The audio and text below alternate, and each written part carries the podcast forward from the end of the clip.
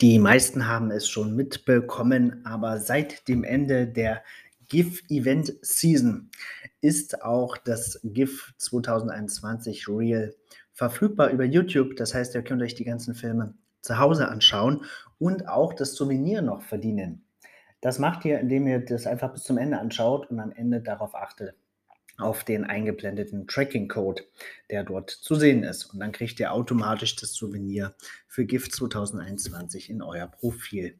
Ich bin ehrlich gesagt ein bisschen zwiegespalten darüber. Zum einen ist es natürlich sehr nachvollziehbar, dass das Headquarter äh, angesichts der Pandemie Lage auch eine Möglichkeit schafft, das dezentral sich anzuschauen, das Souvenir zu verdienen. Auf der anderen Seite ist es natürlich, geht es zulasten der Veranstalter und der Kinos. Wir haben das bei unserem GIF-Event gemerkt, da waren echt nicht viele Leute da und der Aufwand für das Kino, das alles zu öffnen, äh, hochzuladen und so weiter, ähm, das war natürlich nicht so richtig schön. Also tat mir leid für die Kinobetreiber.